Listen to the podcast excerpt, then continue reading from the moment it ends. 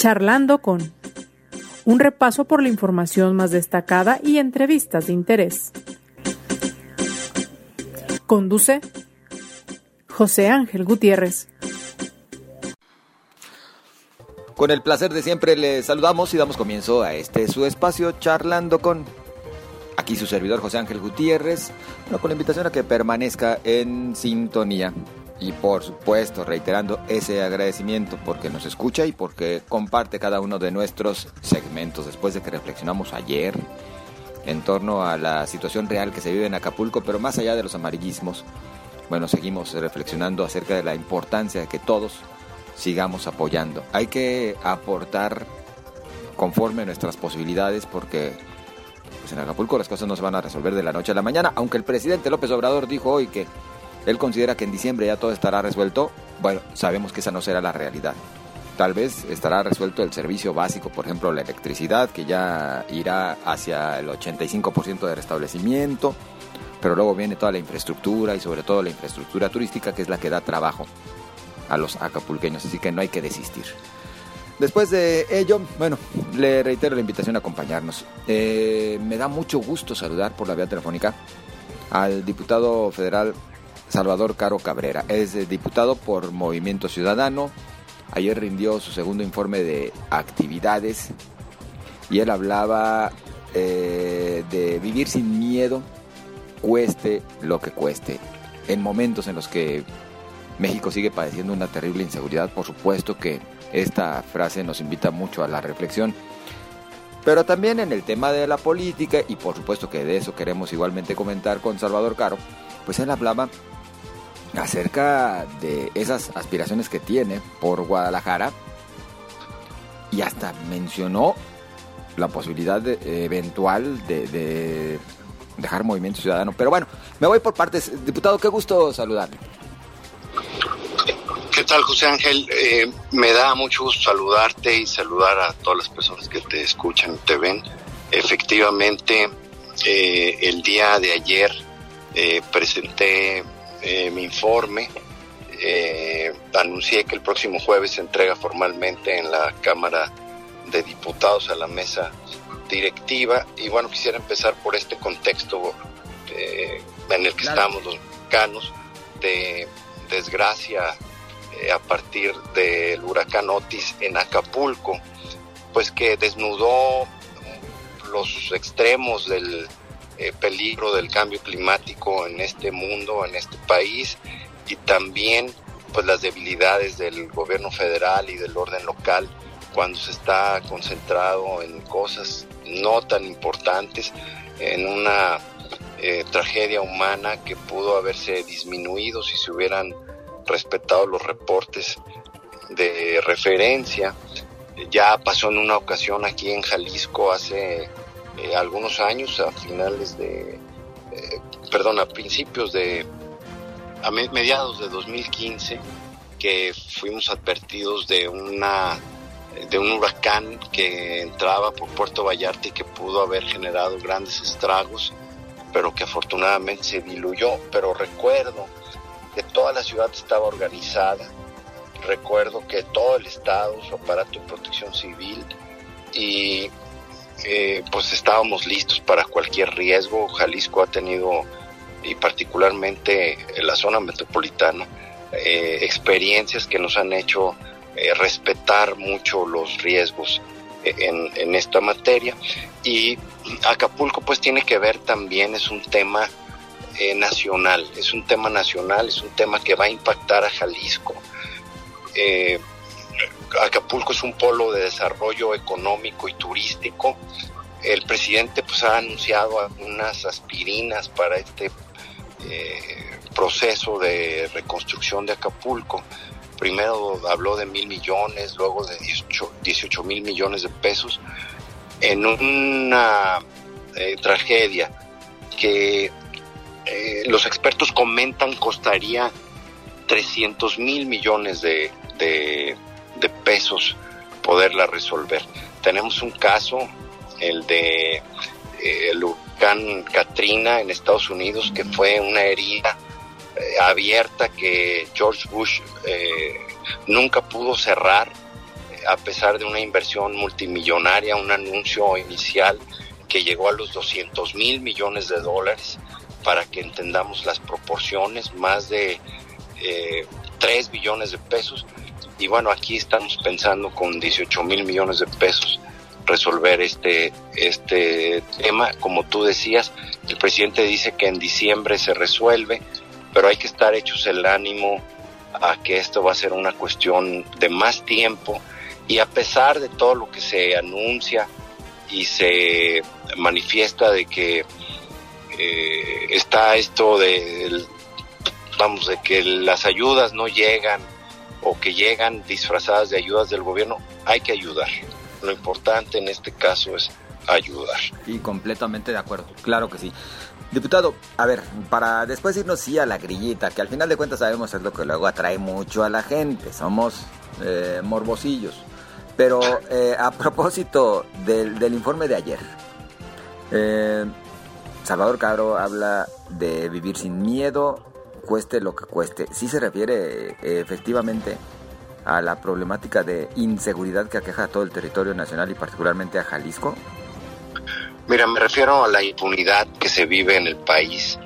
Eh, yo, por mi experiencia profesional, eh, tuve la, eh, bueno, el honor de ser comisario general de la Policía de Guadalajara y ahí vi ya desde otra perspectiva cómo funciona el gobierno en relación con la seguridad de los ciudadanos.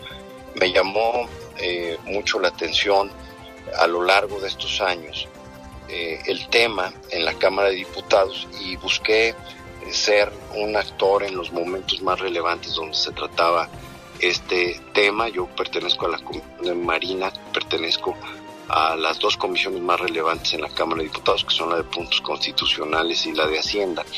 Y desde ahí, en el tema del paquete fiscal, en el tema de las reformas, he buscado eh, que la paz de los ciudadanos esté en el centro de mis esfuerzos.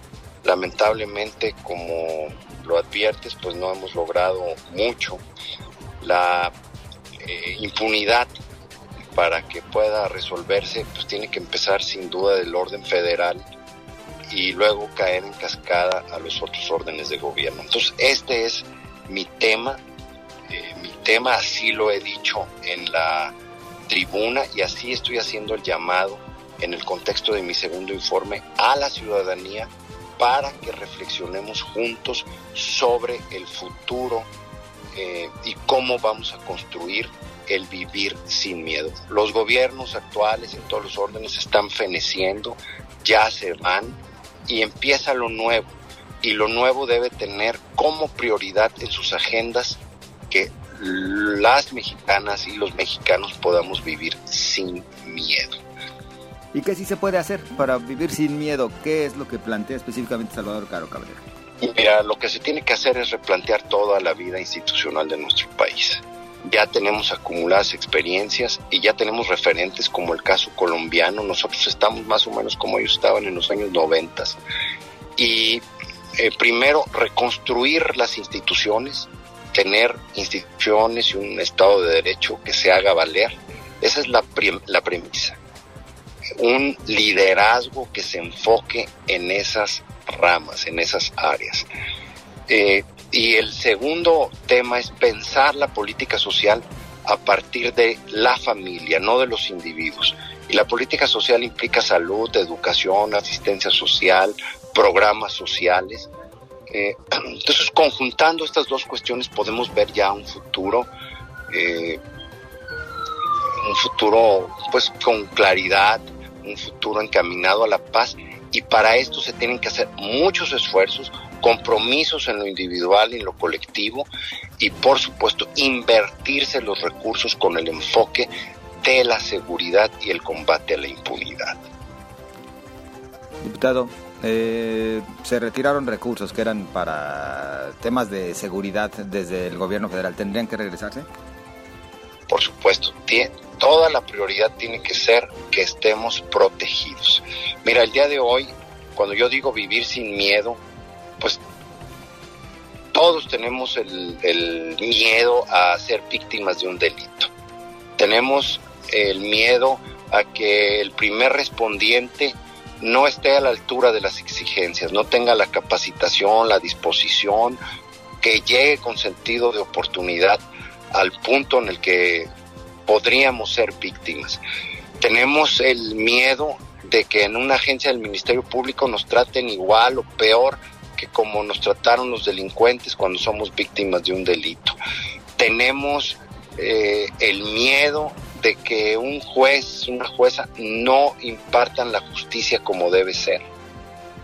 Y tenemos también el miedo de que no hay contrapesos para que eh, muchas veces los profesionales a los que les encargamos nuestras tareas de perseguir justicia, pues nos engañen o no estén igualmente colegiados y profesionalizados para responder a las necesidades que nosotros tenemos. Entonces se ha hecho, digamos, un gran eh, círculo vicioso eh, que nos ha llevado a que en este momento en nuestro país tengamos 160 mil muertos por homicidio durante este sexenio y que tengamos aproximadamente 40 mil personas no localizadas, eh, que tengamos 6 mil, 7 mil feminicidios.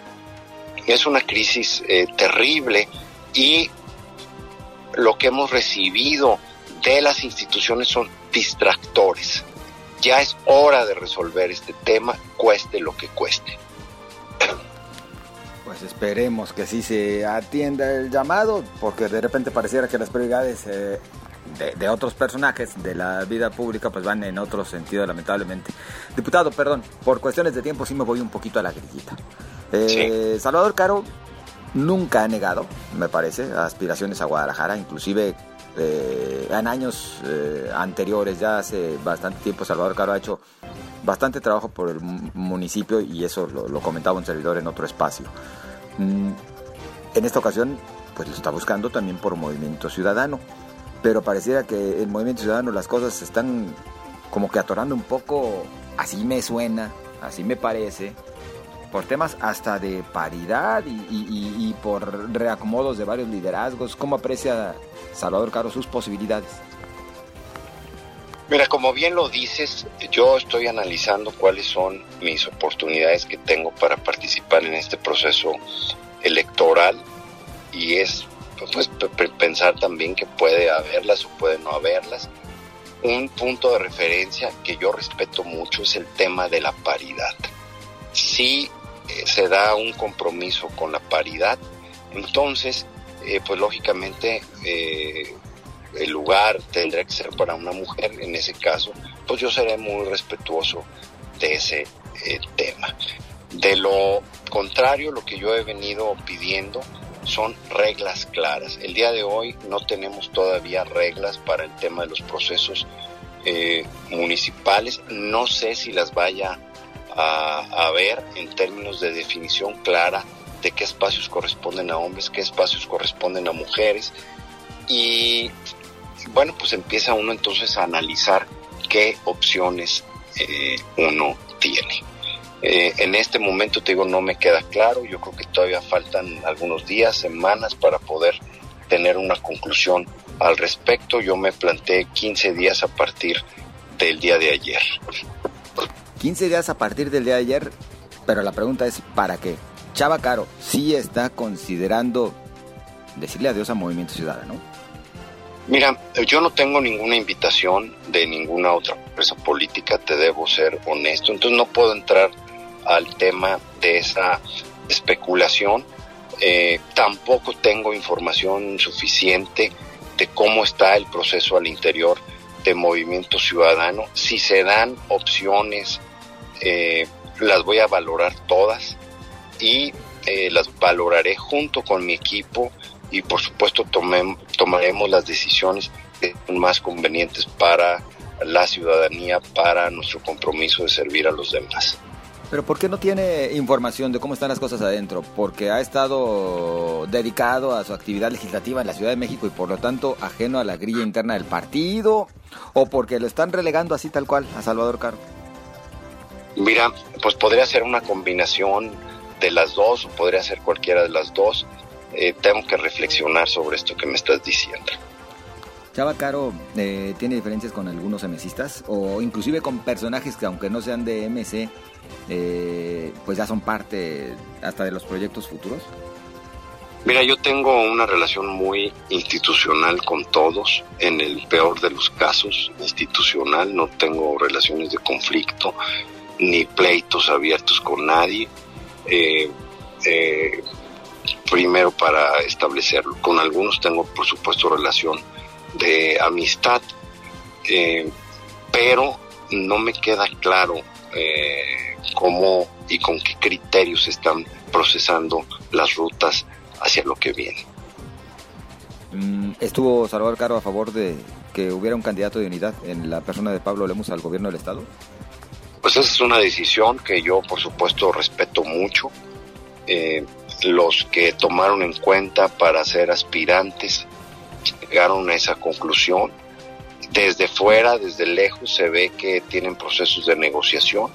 Son prácticamente dos grupos, el grupo que encabeza Pablo Lemus y el grupo que eh, encabeza Clemente eh, Castañeda, del cual pues forman parte los otros tres aspirantes al gobierno del estado y eh, pues vemos que ellos están ahorita todavía acomodándose y sí es importante llamar la atención pues de que ellos no son todos el movimiento ciudadano. Entonces hay quienes sí se están sintiendo relegados. Bueno, yo creo que, que ha faltado en este momento un proceso de más intercambio, de consultas. Eh, mira, yo en mi experiencia pasada, lo que he visto en 2012, por ejemplo, Acción Nacional se cerró mucho a un pequeño círculo de personas y dejaron de ver lo que estaba pasando afuera, quedaron en tercer lugar de ser el gobierno. En el caso de PRI en el 2018 hizo lo mismo. Se encerraron en el entorno de eh, mi amigo, el finado exgobernador, y acabaron en tercer lugar. Entonces es un patrón muy rudo eh, eh, que tiene que revertirse es un riesgo real que para Salvador Caro enfrenta Movimiento Ciudadano en este momento. Bueno, es un patrón de las élites que han gobernado eh, el, estado de Jalisco en los últimos dos periodos. Ayer causó mucho ruido una fotografía que difundieron de Salvador Caro con Enrique Ibarra, el secretario de gobierno, y habían quienes pues, especulaban que tenía que ver justamente con esto, con las inquietudes que trae eh, Salvador Caro, y como que pues eh, el viejo lobo de mar, Enrique Ibarra, además eh, conocido también y, amigo de, Salvador Caro, pues se sentó a platicar con él. ¿Qué hubo realmente ahí? Mira, ayer nos reunimos para ver un tema eh, que me solicitó una embajadora. y que, bueno, ya ves, a veces Enrique Ibarra me busca para pedirme consejo. ¿Ah, sí? Eh, eso fue lo que pasó realmente el día de ayer. Ah, entonces era nada más para darle consejos. Ah, era para platicar y saludarnos. No hubo nada de aquello de, oye, calmado, da chance, se van a acomodar las cosas. No, mira, teníamos otros temas, este, y, y bueno, se dio la, la ocasión y se tomó esa, esa fotografía. Yo, pues, cotidianamente, como formo parte de la vida política del municipio de Guadalajara y del estado, me reúno con actores políticos de todos los colores, de todos los sabores y de todos los órdenes. Estamos entonces a 31 de octubre. Diríamos que el 13 de noviembre Salvador Caro se pone como su deadline para definir si hay candidatura, si hay algún acuerdo o, o si tira la toalla en MC. Mira, aquí hay un, momento muy interesante. Estamos esperando también qué pasa con la definición de Marcelo Ebrard. Eh, eso va a ser una, una cuestión muy importante para definir el rumbo de Movimiento Ciudadano. Yo pensaría que sin Ebrard, eh, Movimiento Ciudadano podría entrar en una, pues en una situación eh, muy compleja eh, y habría que, habría que esperar. O sea, hay muchas cosas que tenemos que esperar. Realmente esto de los de Movimiento Ciudadano, el Frente, Morena, se va a acabar acomodando a finales de año, principios del próximo año. Hay que tener paciencia, José Ángel.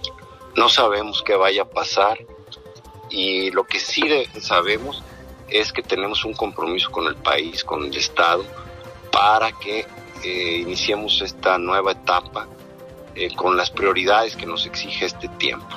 Yo reconozco que el gobernador Enrique Alfaro afrontó los retos en la visión de cómo inició el gobierno y pasaron cosas inusitadas como la pandemia que hicieron que el rumbo se dirigiera de otra manera. Eh, a mí me tocó enfrentar esa realidad siendo coordinador de la mayoría en el Congreso del Estado. Yo por mí, por mis compañeros que estuvieron en ese Congreso, podemos decir que estuvimos a la altura de las exigencias, pero ya hay otros retos, hay nuevos retos y un reto es eh, construir las condiciones para que podamos vivir sin miedo en México, en Jalisco y en Guadalajara. Como fan de Doctor Strange, que es Salvador Caro, si pudiera regresar en el tiempo, ¿qué cambiaría de, su historia personal, de su relación con otros actores de, la vida política, como para que otro fuera su escenario? Ahora sí hablando en lo, en lo personal, eh, en estos momentos. Mira, eh, no podría cambiar más que la idea de haber estado mejor organizado para darle más tiempo a mis hijos y a mi, a mi familia, a mi esposa, a mis padres. Eso creo que es lo principal. Pero en cuanto a mi vocación de servicio público, mi idea de servir a los demás, estoy muy satisfecho con todo lo que he hecho y con todo lo que podría hacer, José la verdad. Todo Salvador Caro, como siempre, un placer saludarle. Y bueno, obligado entonces quedar emplazados para ver qué ocurre en los próximos días y que nos regale su análisis y, si se puede, también sus decisiones. Así será, José Ángel. Muchas gracias, eh, muchas felicidades. Muy amable. Es el diputado federal Salvador Caro Cabrera, diputado por Movimiento Ciudadano. Y también a la orden y a la espera de sus comentarios, por supuesto, a través de las redes sociales. Yo les recuerdo, estoy en Twitter como arroba José Ángel GTZ, en Facebook José Ángel Gutiérrez, la fanpage a su disposición. Y también, siempre a sus órdenes en las redes sociales de Cabecera MX. Le deseo lo mejor, cuídese mucho. Hasta mañana.